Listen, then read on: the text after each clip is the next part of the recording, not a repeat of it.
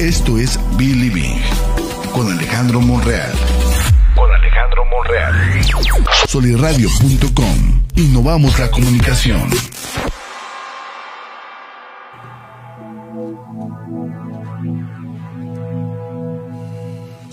Hola, ¿qué tal? Muy buenos días, bienvenidos otra vez a Believing, el podcast donde hablamos de psicología y algo más. Y bueno, hoy estoy muy contento porque está con nosotros Fernando López Rosas, compañero, amigo y desde hace unas semanas pues también socio y compañero de, de Believing. Y bueno, vamos a estar hablando de un tema que a lo mejor a la primera no queda como que muy claro de qué van a hablar estos dos locos. La imaginación de veras duele más que la realidad. ¿A qué nos referimos con esto? Yo estoy segurísimo que has escuchado el término chaquetas mentales. Probablemente así como a nosotros te lo dijo un profe en la escuela, o te lo ha dicho tu papá, o te lo ha dicho tu mamá, o quizás te lo ha dicho un amigo, es deje de hacerse ideas, deje de hacerse loco y mejor, este, es más, hay, hay una forma de decirlo, Fer, no se preocupe, ocúpese. Este, entonces, ahí es lo que vamos a intentar resolver. ¿Qué tratará de decirnos la gente cuando nos dice no se preocupe, ocúpese? ¿Y por qué decimos que la imaginación duele más que la realidad? Por acá tenemos ya gente conectándose eh, en diversas redes sociales, en Facebook, en Instagram. Nos pueden también dejar sus mensajes también directamente por WhatsApp. Si es que usted me tiene agregado en su lista de contactos, pues mándelos personalmente. Si no, participe aquí directamente en el feed de Facebook, en los comentarios. Ya por ahí se vio Fernando en cámaras. y bueno, ¿cómo estás, Fer? ¿Qué onda? Muy bien, muy bien. Este, muchísimas gracias por, por invitarme. Muy contento de estar aquí. Y pues un tema muy interesante, ¿no? Este, que, que vamos a tener que hablar que son, son temas que a veces, como tú bien lo dices, ¿no? Lo podemos tener en cuenta con, con estas frases que escuchamos día a día, pero nada más quedan ahí, en, en, frases que nos dicen, pero realmente no nos ponemos a pensar y, y ver lo que debemos de hacer para que no, no se quede nada más en las ideas o en las chaquetas, como bien lo mencionas. Qué bueno, luego nos torturamos con eso. Yo, yo pensaba y ahora que hubo este, bueno, que inició, bueno, no inició, más bien que se,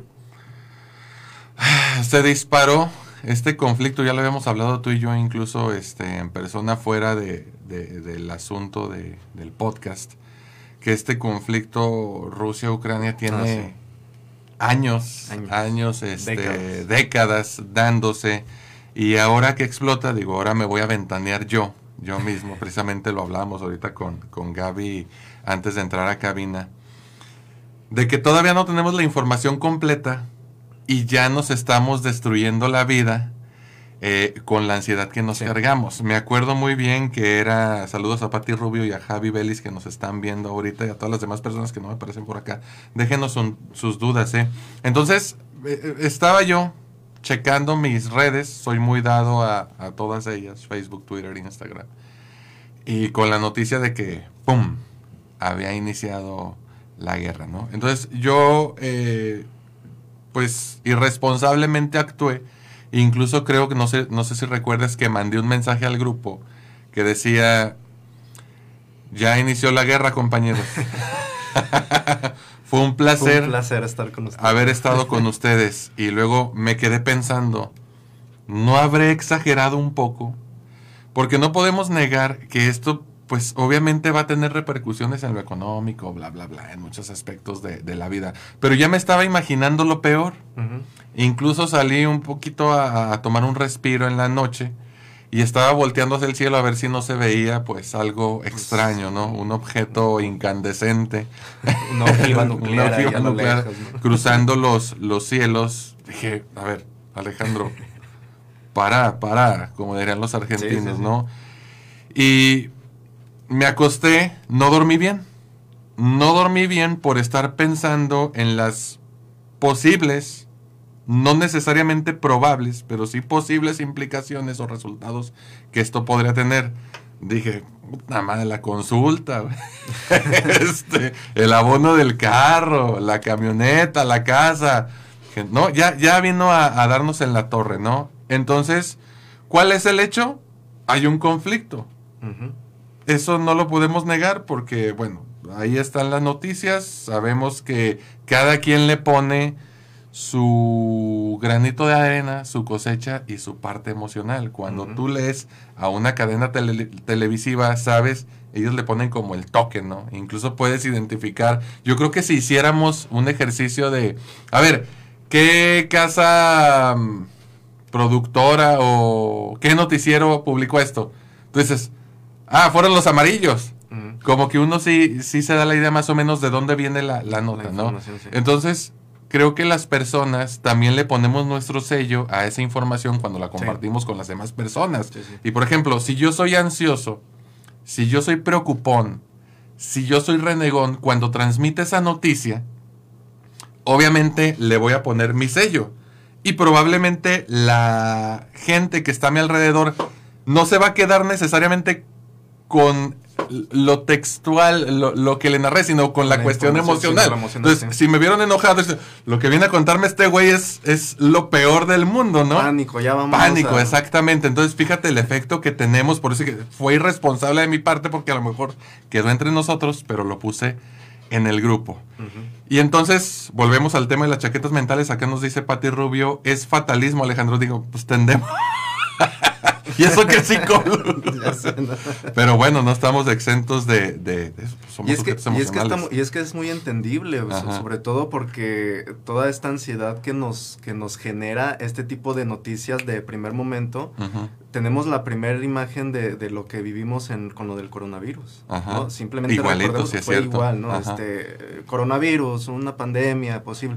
Y al principio tal vez no lo veíamos tan en serio, tan grande, no nos causaba tanta ansiedad, pero el ver lo que sucedió Ajá. después, tantos años de, de estar batallando, frustraciones, dificultades económicas, todas las consecuencias que de hecho ya apenas estamos todavía adaptándonos, Ajá. pues eso también como que magnificó, ¿no? El, el- el sentir esta ansiedad con, con esta noticia de, de la guerra ya de Rusia y Ucrania. Ajá. Decir, chin, o sea, si con coronavirus es- hemos estado batallando, imagínate con una guerra, siendo que lo que mencionábamos, ¿no? También tenemos esta cuestión histórica en la que de hecho las primeras guerras mundiales han sucedido o comenzado en esas zonas, en esas zonas, en esas regiones.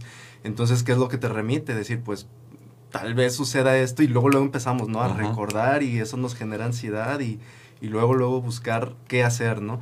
Pero esa es la cuestión, ¿no? Eh, eh, obviamente la emoción es la primera que llega y, y como bien lo dices, es lo primero que soltamos y dejamos ir y, y ahí más bien entra nuestra responsabilidad, ¿no? Porque al final, ok, ¿de qué me sirve mencionarle a las personas como tal mi emoción, mi preocupación, mi ansiedad? Si a la mera hora eso no resuelve el, el problema. Al contrario, puede, pero- puede causar algo mucho peor en las demás Pero fíjate, personas. interesante ese fenómeno, perdón. Sí. Porque una vez nos tocó ir a dar un curso a una empresa aquí lagunera. Y estábamos analizando canciones. Digo, no se nos da, ¿verdad? Finalmente, psicólogos. Sí, sí, sí. y, y- y luego uno de los participantes dice, ah, hay una canción. Ah, porque nosotros decíamos que no hay canción que no transmita un conflicto inconsciente. Sí, sí. Sí, todas tienen Todas ese tienen contenido emocional. Pero dice, no, sí, sí hay una. Y luego la pone y esa canción empieza, esta canción, bueno, esta canción no dice nada, es la letra. Pero luego le, escuchas la tonalidad y dice, esta canción no dice nada. Y, y la canta así como con tristeza, con nostalgia.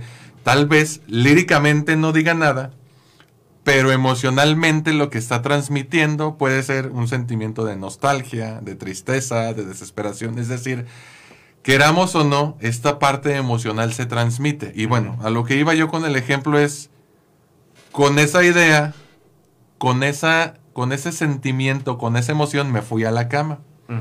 Y entonces ya te imaginarás los sueños y las pesadillas. Sí, sí. Sí, así como el meme que está el perro con los ojos pelones, güey, lo se ve que están los, los aviones y desembarcando también los barcos en Normandía. Ya te veías y, ahí desembarcando. y desperté y pues sí, efectivamente había un conflicto innegable, pero también vi que ya se estaban llevando a cabo negociaciones diplomáticas, digo, junto con que también estaba eh, habiendo, según este, comparten en las notas, pues ataques. Pero el chiste es, al día siguiente no estuvo tan gacho como yo lo pensaba. Vámonos a situaciones más cotidianas porque la gente dice, estos o hablan de psicología o hablan de, de política o ya se creen diplomáticos o expertos en guerra, no. A ver, probablemente nos estén escuchando estudiantes o gente que trabaja, ¿sí? Clásica que tienes que entregar un reporte o una tarea. Es más, no la pienses, tienes que estudiar para el examen para los que se están graduando de psicología que van a presentar el Ceneval en estos días. Es, no aprendí nada en toda la carrera. ¿Sí? Y es más, nos pasó a nosotros. güey. Sí. ¿Cómo estaba el grupo ahí temblando de que no le iba a armar? Porque pues el Ceneval es como que la, la prueba definitiva de a ver si es cierto que, que fuiste a estudiar, ¿no? Y todo el mes completo macheteando. Bueno, yo no, a mí se me da mucho.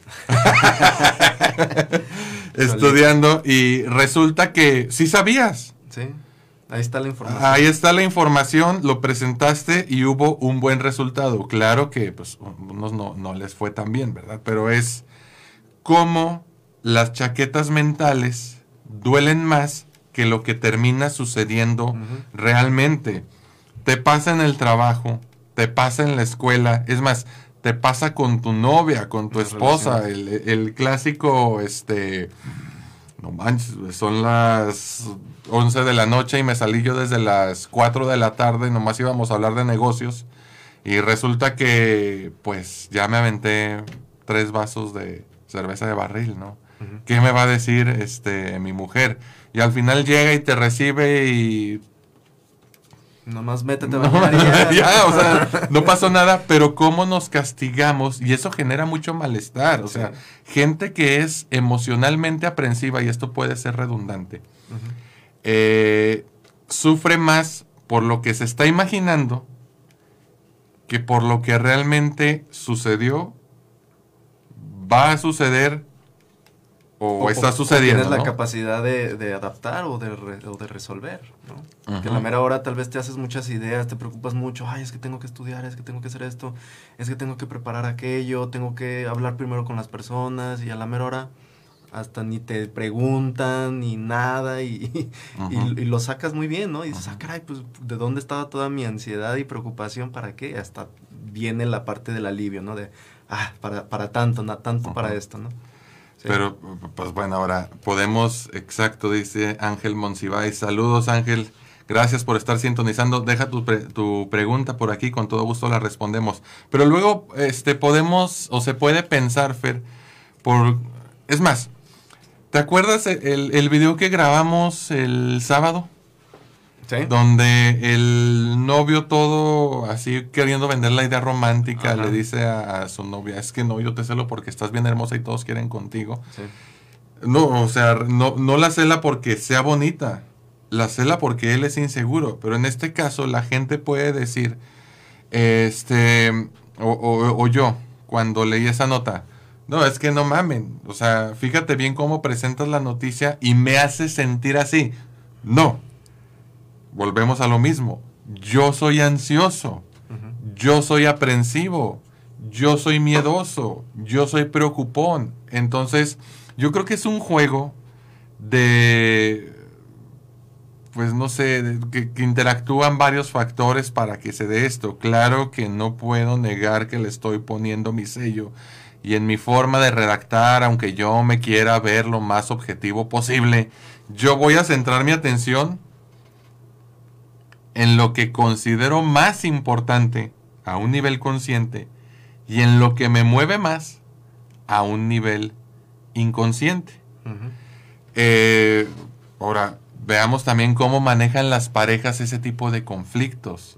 Porque este, la- en el programa pasado que hablaba yo de las relaciones infernales, decía que ah, ponía el ejemplo de un, un sujeto que había viajado, bueno, que había estado en la Segunda Guerra Mundial, obviamente pasó tiempo lejos de casa, lejos de su esposa, y cuando regresa, eh, la mujer lo recibe con toda la animosidad y, este, y emoción eferme- efer- eh, efervescente del mundo. Y lo empieza a besuquear, ¿no? Y, y cuando ya se iban a la cama, el, el señor le dice, no, no, no, espérate, comí con otra mujer. Dice ella, pues no pasa nada, ¿no? O sea, aquí acabas de llegar, lo que importa es eso. ¿Fue significativo emocionalmente para él? Por supuesto que sí. O sea, al punto que lo manejó de la forma más dramática posible. O sea, pudo haberse quedado él con esa información y no haberle dicho nada a su esposa. no estoy diciendo aquí que deba ocultarse todo. Digo, finalmente una relación se construye a partir de la comunicación y la confianza. Pero luego a veces, este, transmitimos información porque estamos buscando ser castigados. Exacto. Y, puede ser muchísimo más, más crítica o, mueve más el cómo se, cómo se lo dice, ¿no? Que buscar un momento idóneo y adecuado para hablarlo, que ese momento, que es el momento en el que ella estaba buscando la forma de hacer conexión o, vincularse nuevamente con su pareja, ¿no? Pero aquí, pues, la, intención inconsciente era, era el, darle el, pleito, el, problema, el, pégame, ¿no? Casi, casi, el hice mal. Ajá. Ahora, no sé si te ha tocado en consulta eh, atender algún caso. Este, bueno, trabajas más con, adolescentes. Yo he tenido la oportunidad de trabajar más con, con parejas, con adultos. Y en una ocasión llega una persona, pues, un hombre, este, diciéndome que pues no sabía qué hacer porque le había sido infiel a su pareja y tenía las enormes ganas y la enorme necesidad, bueno, no las ganas como, ah, sí, quiero que sepa, sino se sentía con la responsabilidad de decirlo. Y le digo, si nos quedamos en un plano moralista, digo que no estamos peleados los psicólogos con la moral porque luego llegamos a malinterpretar eso cuando estamos gestionando la carrera. Decimos, todo es relativo, no, no es cierto. O sea, sí hay cosas que son relativas, pero también es cierto que la moral no es subjetiva, porque si tú hicieras algo y yo lo criticara, pues esa crítica no tendría sentido. No es subjetiva. Sí hay como que un denominador común en términos morales. Entonces, no estamos peleados con la moral. Entonces llega y me dice, es que no sé qué hacer, pero siento la responsabilidad de decirlo. Y le digo, está bien, o sea, me parece buena la intención. Aquí el chiste es, ¿qué esperas obtener o para qué le quieres decir? No, pues porque está bien, a ver, fulanito, vuelvo a hacer la pregunta. No te pregunté el por qué, te pregunté el para qué. No, pues para que sepa. ¿Y para qué quieres que sepa? si tu intención es cuidar tu matrimonio y estás arrepentido y lo quieres resolver, yo creo que al decirle a tu pareja, ahorita en este momento, es más para que ella se haga responsable de castigarte. Y así tú te lavas las manos y dices, ya me castigó mi esposa, pues ya pasó nada, ya me libré. No, es qué vas a hacer tú con lo que hiciste y con lo que estás sintiendo. Por eso estás aquí. Yo creo que esa es la esencia de la terapia. Ojo, no le estoy dando permiso aquí yo a nadie porque no tengo esa facultad de ser infiel. Y esa es una decisión que cada uno toma. Pero este a veces sí buscamos a alguien que nos castigue para nosotros poder descansar. Es decir, no somos capaces de hacernos responsables de nuestras propias decisiones, de las consecuencias de las mismas, sobre todo. Yo creo que por eso, fíjate, por eso batallamos tanto para poner límites. Porque luego no queremos hacernos responsables de las consecuencias de poner ese límite. a ver, tradicionalmente así no se trabaja, pero vamos a, simplificarlo eh, en exceso, ¿no? Tienes que poner límites. Ah, ok. Tienes que decirle a todas esas personas que se han beneficiado de ti que ya no más. Y luego dice el chavo, la chava, señor, señora, adulto o adulta. No, es que después se van a enojar y me van a dejar de hablar. Pues, pues sí, es, parte de poner el límite. Digo, lo difícil no es decir no. Yo creo que lo difícil es asumir las consecuencias de, decir, ese no. Y ahí vamos al tema de la imaginación duele más que la realidad.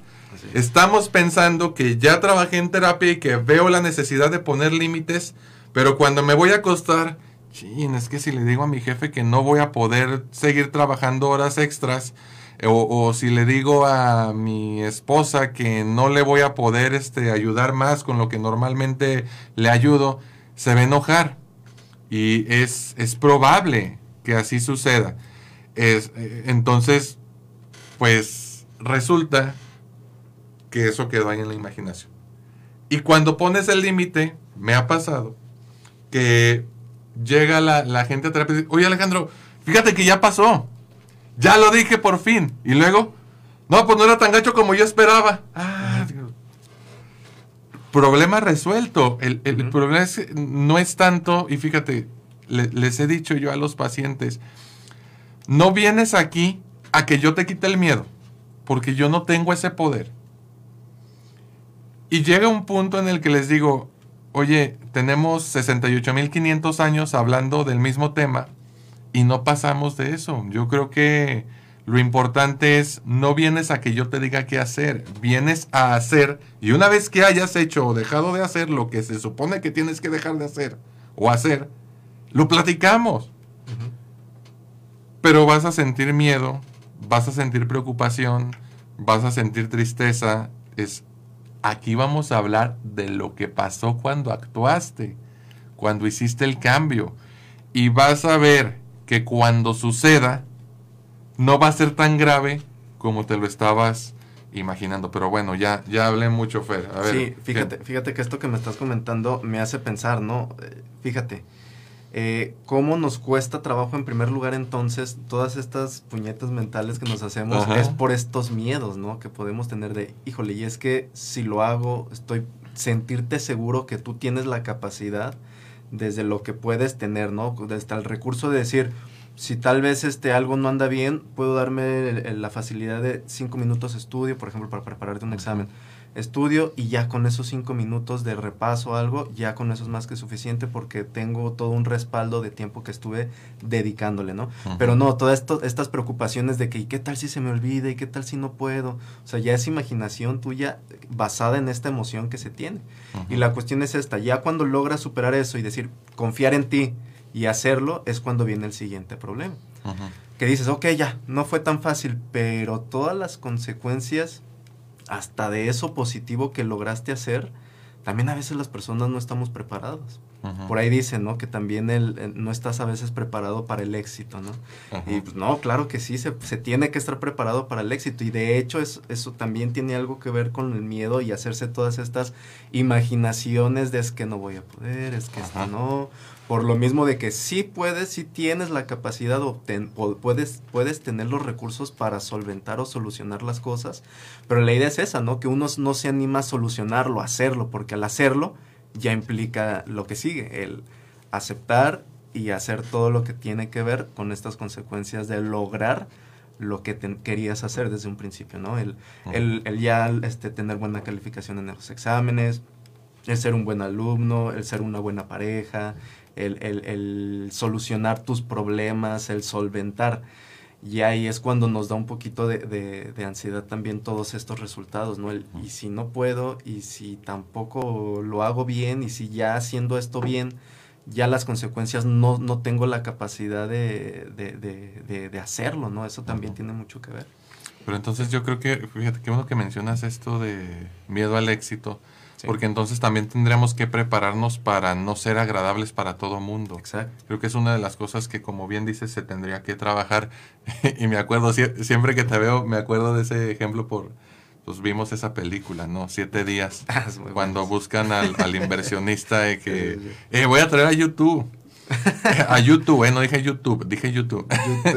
y no sé, no sé, y si llueve, Si llueve, no, es que no, no, y si se cae el escenario, no, no, pues eh, si yo no- obviamente y si no se venden. Sí, ¿no? ya trae todo el esquema negativo, ¿no? Como decía ahorita Patti Rubio en los comentarios, pues es fatalismo. ¿Por qué tendría que salir mal si todo está, digo, dentro de las posibilidades más o menos este controlado, ¿no? Porque no podemos controlar y no puedo impedir que llueva.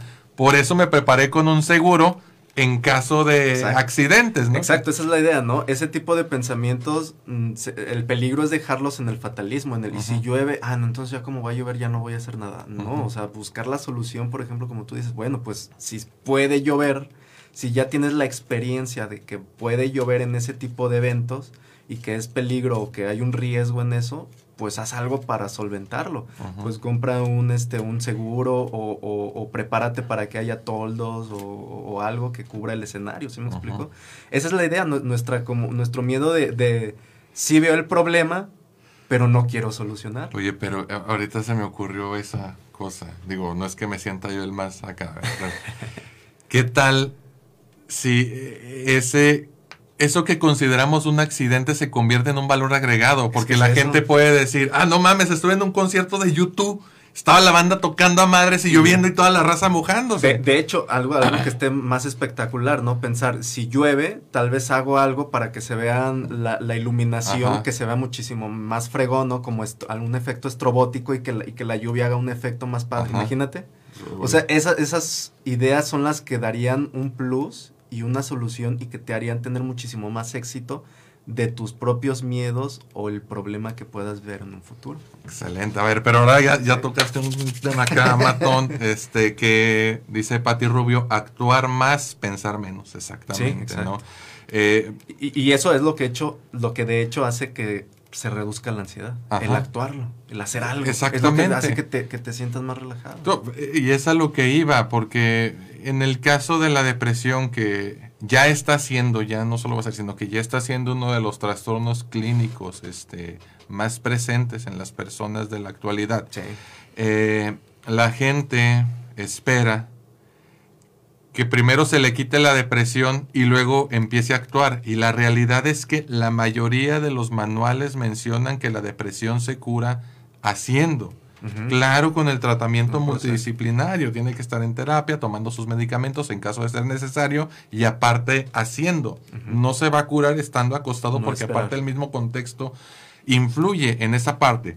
Pero eh, me gustó el cómo lo estás enfocando porque también dejas claro algo. O sea, para ir a terapia no necesito yo padecer tal cual un trastorno un diagnóstico. O sea, tú de lo que estás hablando es de prepararnos para el éxito. Y una persona que le teme al éxito, al éxito, perdón, no necesariamente está deprimida, no necesariamente tiene un trastorno de personalidad, no necesariamente tiene un trastorno de ansiedad como tal, pero sí puede tener esa ansiedad como rasgo de personalidad. Entonces, ¿hay que ir a terapia para trabajar esta parte del éxito? Sí, claro, entonces en algún momento sentimos esa ansiedad, ¿no? Esos nervios, esa, esa sensación de, híjole, creo que no voy a poder hacer algo, me da miedo esto, me preocupa bastante algo. Y, y, se queda en eso, ¿no? En, llega un momento en el que se te olvida y no te genera un problema muy grave, pero a la larga, en, a largo plazo, sí te genera como limitación, te genera esta limitación de todo lo que pudiste haber hecho en el momento de que sentiste la ansiedad y resolver esos problemas, ya, estarías, ya estarían resueltos 10, 20 problemas desde hace mucho tiempo que los fuiste dejando poco a poco, ¿no? Tal vez no tengas ahorita un trastorno, algo que te esté limitando eh, muy grave en tu vida, pero sí tal vez hay oportunidades que has dejado pasar porque en su momento te causaron tanta ansiedad que dijiste, no, mejor no, y lo dejaste pasar, ¿no? Y, y qué fácil el resumir el ya estoy tan preparado y, ver este, esta como otra perspectiva de, híjole, ¿qué tal si llueve, por ejemplo, no? Pero ver, ah, bueno, y si llueve, ¿qué, qué tal si puedo hacer esto? Ah, hasta estaría más padre hacerlo así, y hasta sería un plus, y hasta estaría mucho mejor si lo resuelvo de esta forma, de forma creativa, ¿no? Aquí, aquí también tiene mucho que ver tu creatividad, cómo la empiezas a usar. La seguridad hace que tu creatividad llegue, ¿no? Que, ok, si veo un problema, ¿qué hago? ¿Me quedo aquí? Pues no veo a ver qué puedo hacer. Y empiezas a ver otra perspectiva, ya quitándote esa ansiedad, esos miedos, hace que sea muchísimo más fácil el ver respuestas. Y cuando ves las respuestas, pues ya más fácil en otras circunstancias, es, como un músculo que lo, que lo ejercitas. Entre más tiempo vas este, ejercitando y preparando esto, hace que más fácil en otro tipo de circunstancias que veas problemas, tengas ansiedades, lo resuelvas más rápido. Oye, güey, entonces eh, lo podemos dejar incluso así como frase, ¿no? Para postearla luego. Es la persona ansiosa imagina más de lo que hace. Sí, sí, de hecho. Sí. menos A lo mejor eh, en cuestión de pensamiento de ideas es una chorro de ideas, vergota, pero, puras avasalladoras, ¿no? Así que te limitan, que te dejan ahí inerte. pero en cuestiones prácticas es muy poco productiva. O sea, ¿te acuerdas de esta película con la que salimos llorando del cine? De, este, Beautiful, güey. Beautiful, ah, sí. Está la pareja esta de chinos o coreanos que le cuestionan, son, son gay, y, y, le cuestionan uno al otro. Dice, por eso nunca haces nada, güey, porque siempre estás pensando. Oh, güey, yo, yo, cuando escuché esa frase no me, no me la dejó a mí, güey, pero me caló. la, sentiste, ¿no? la sentí. Ah, por eso saliste llorando. ¿no? sí. sí, sí, sí. Sí, sí, sí, tienes razón. Eso queda como súper claro en esta parte. Y e, es lo que tendría que a lo mejor replantearse. Bueno, no replantearse. Lo que pasa es que luego eh, es como que la pata de palo de la psicología en general. Porque mm, si bien no es necesariamente difícil ni entender ni explicar, si es complejo, porque se tienen que desmenuzar muchas cosas. Entonces, a lo mejor la gente si quiere aprender y vaya a agarrar un manual, el que tú quieras, DCM, CIE eh, o un libro, manual de terapia breve, de breve de emergencia, pues va a quedar como que súper técnico, ¿no? Sí. Y no le va a quedar claro, se va a confundir, mejor lo va a dejar, esto lo dejo para los expertos. Uh -huh. Pero luego tenemos el otro extremo en el que ponen las cosas y la prioridad es hacerlo, pues no necesariamente fáciles, que, que, finalmente terminan desinformando, pero esta parte es, yo creo es que como es hacer que... una síntesis, ¿no? o sea, Ajá. buscar una síntesis de, de, porque obviamente todo, todo el problema, todos los, los problemas que nos vamos haciendo tienen que ver porque no conocemos un resultado, un, una forma de solucionarlo. Por eso la persona que tiene más práctica en solucionar un problema en específico lo hace más rápido porque tiene más práctica. Ha vivido muchas veces eso mismo y hace que tenga la capacidad de sintetizar. No de que sea sencillo o sin chiste, sino que al contrario, que siga siendo complejo, pero un, una complejidad sintética, que sea más, más, más este, es, efectiva, rápida pero no superficial, al contrario, es compleja. ¿Pero por qué es compleja? Porque tiene muchísima información, mucho contenido sustraído o, o, o, o este, ¿cómo decirlo? Como, como, en, como fusionado en, en, en, poco, en poco espacio, ¿sí me explico? Pero sabes también que yo creo que es muy importante este gancho emocional por el que también nos llega la información. Ahorita estábamos hablando de eso, ¿no? Es yo puedo redactar un texto y si alguien lo lee, ah, okay. sí puede decir, lo escribió Alejandro, alguien uh -huh. que me conozca. Uh -huh. Entonces, esta madre ni verga que le escribió Alejandro. Sí podemos distinguir esta parte. Sí, y claro. si lo digo a través de este medio, por ejemplo, se nota el énfasis emocional que estoy poniendo. Uh -huh. Entonces, creo que sí debe de llevar también ese tono emocional la información que se transmite claro. en cuestiones de psicología, de psicoterapia, etcétera, etcétera. Pero pienso ahorita, es que tú y yo somos, se nos da esto de que nos gusta ver películas. sí. En Interestelar, pues tocan temas de física cuántica profundo, sí. que dices, ay, güey, pues física como tal no me queda claro pero cuando meten la parte esta del amor, que es la que trasciende y la fregada y cómo están ahí este descifrando a través de las cuerdas y se está comunicando con la hija, o sea, se logra transmitir un mensaje en términos sin ya sintetizado, emocional, sí. emocional, a manera de amor, pero hay una complejidad enorme detrás de todo eso. Creo que es lo que se trata de transmitir Exacto. acá, ¿no? Es no venimos a resolverle la vida, porque a lo mejor ahorita puede decir la gente que nos está escuchando, ah, ya lo dijeron los psicólogos, no necesito ir a terapia, necesito hacer más que pensar, ya lo tengo resuelto, así como el güey de las locuras del emperador, lo tengo. Sí, no, no. Eh, no, es, sí se necesita el acompañamiento o lo puede resolver la gente por su cuenta. ¿Qué plus tenemos nosotros para ofrecer en esos casos? Es que, es que este es un proceso pues complejo, eh, tú, ya lo estás mencionando, y, el, hacerlo, es como si, es como por ejemplo, si alguien me dijera, tú, tú tienes este, alguna enfermedad fisiológica, y yo, ah, ok, entonces ya voy y me, y me automedico.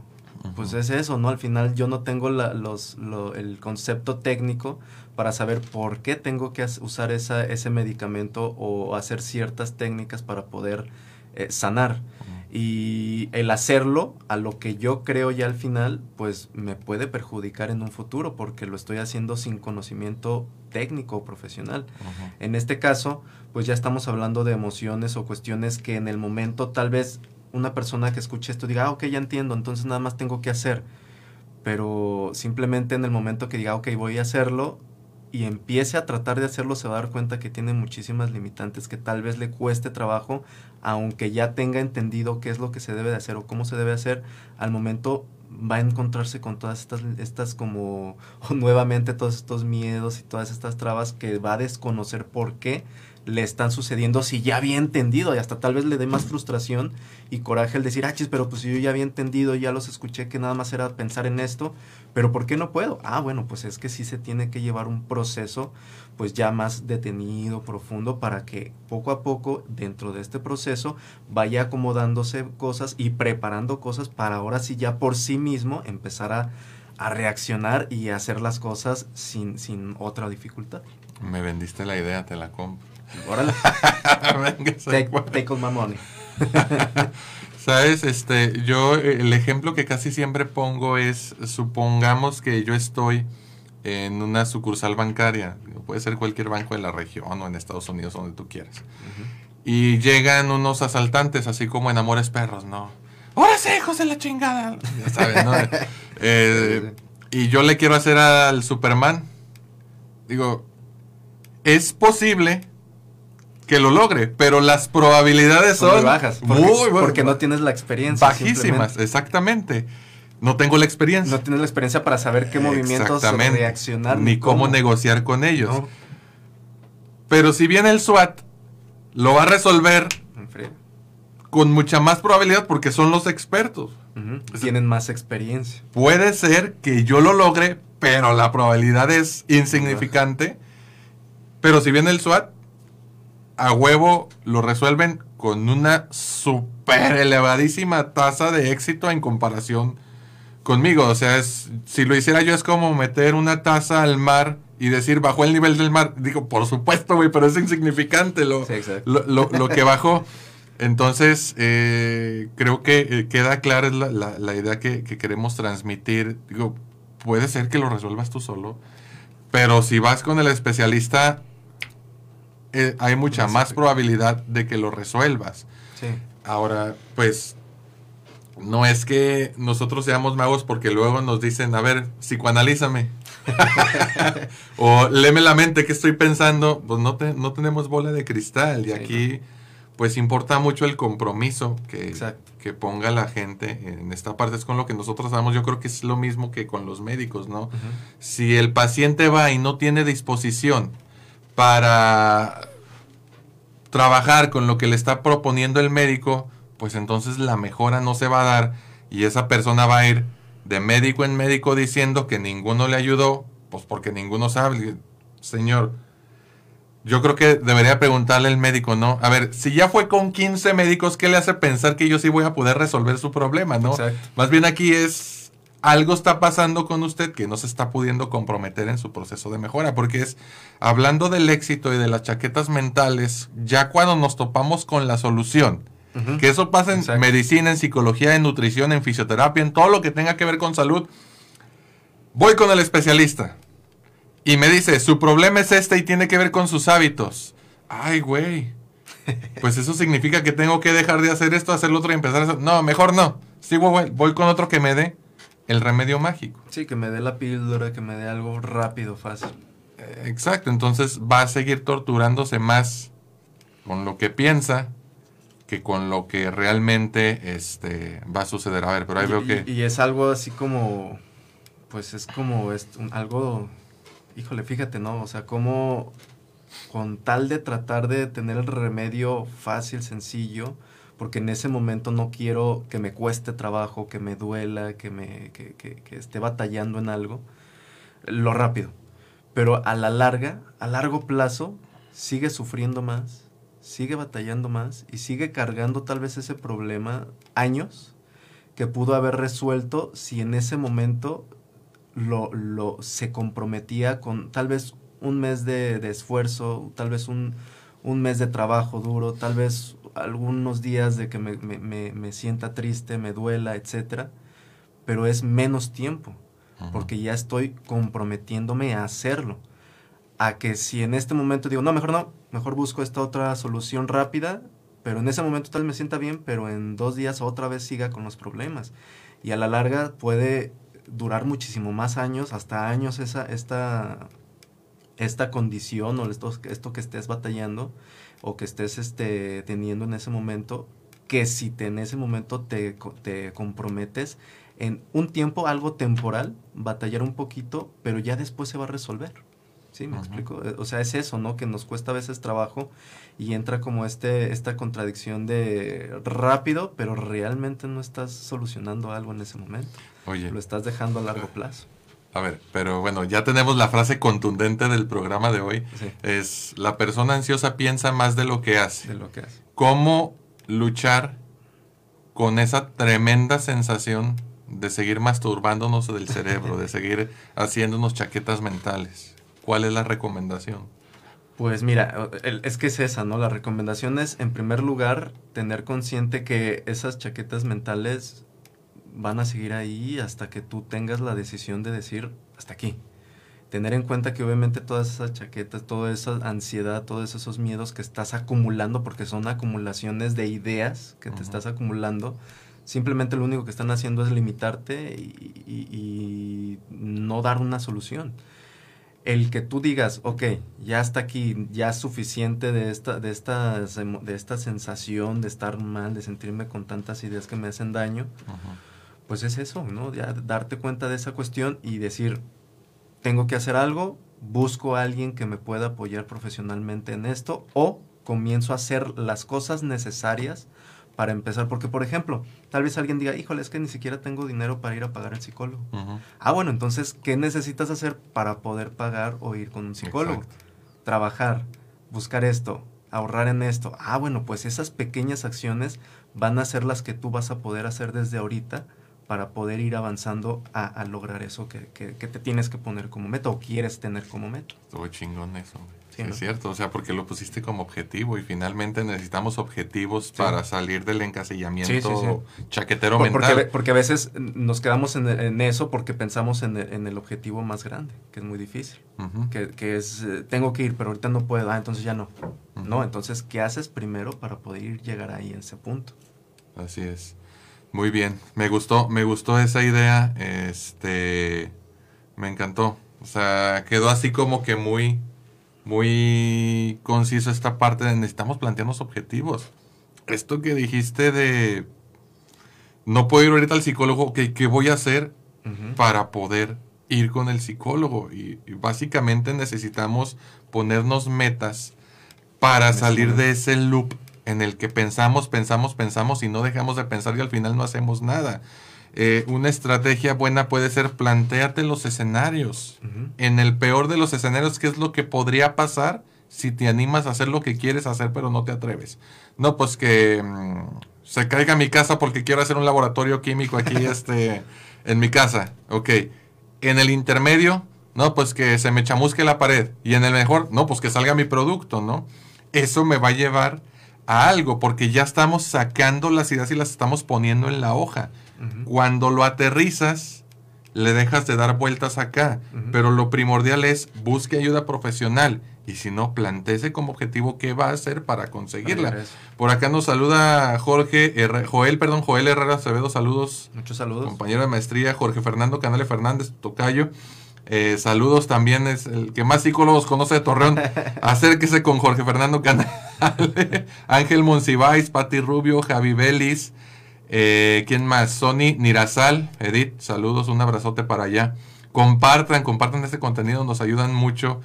A lo mejor puede parecer muy simple, pero vieran la trascendencia que tiene para nosotros que esto esté dando vueltas y llegue a más y más personas. Mari Márquez apenas este, nos sintonizó, pero ya saben que lo pueden ver este, en repetición aquí mismo por Facebook o también nos encuentran en el canal de Sol Radio en YouTube, que sale con madres este, el contenido. Pues bueno, Yo creo que con esto terminamos, Fer. La Muy próxima bien. semana también tenemos un tema matón. Este, por ahí dice Pati Rubio, es bueno contemplar los peores escenarios, pero no dejar que el miedo te paralice. Gracias, Pati. Gracias por estar sintonizándolo. Un abrazote para allá. Este, pues bueno, invitarte a que nos sigas en redes sociales, Facebook e Instagram como arroba believingmx. Seguimos compartiendo contenido. Nos pausamos por un asuntillo ahí, pero ya estamos retomándolo. ¿eh? Personalmente me encuentras en Facebook, eh, en- eh, perdón, en Twitter, Instagram y TikTok como arroba psicomonrealfer. Este, pues mucho gusto a todos. Este, vamos a estar ya aquí. Eh, soy Fernando López Rosas. Igual me encuentran como mi nombre completo, Fernando López Rosas. Nada más ahorita en Facebook. Este, y en, en YouTube tengo un canal que se llama Estrella Polar, que hablo de temas de orientación vocacional. Excelente, muy bien. Y acuérdate que estás en Sol y Radio, la casa del podcast en La Laguna, la nueva forma de producir y escuchar radio. Yo soy Alejandro Monreal, Fernando López Rosas, muchas gracias por acompañarnos. Nos vemos el siguiente lunes. Bye bye. Hasta luego. Libertad en comunicación. Sunirradio.com. Suscríbete en Spotify.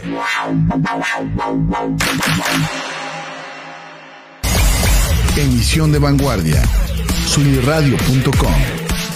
Suscríbete en Spotify. Si- si- Sintoniza tus ideas. Sunirradio.com. Suscríbete en Spotify.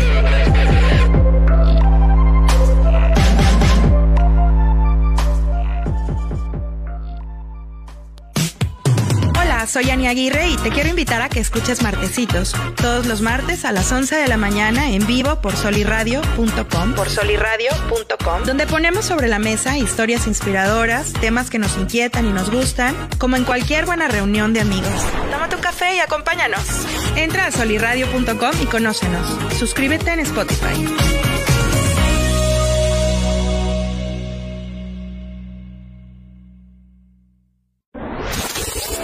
¿Qué tal? Soy Oscar Parra y te invito a que escuches Fútbol Descafeinado todos los jueves a las 11 de la mañana en vivo por solirradio.com.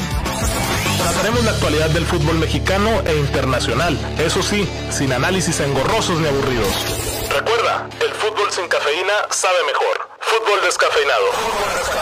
Entra a solirradio.com y conócenos. Suscríbete en Spotify.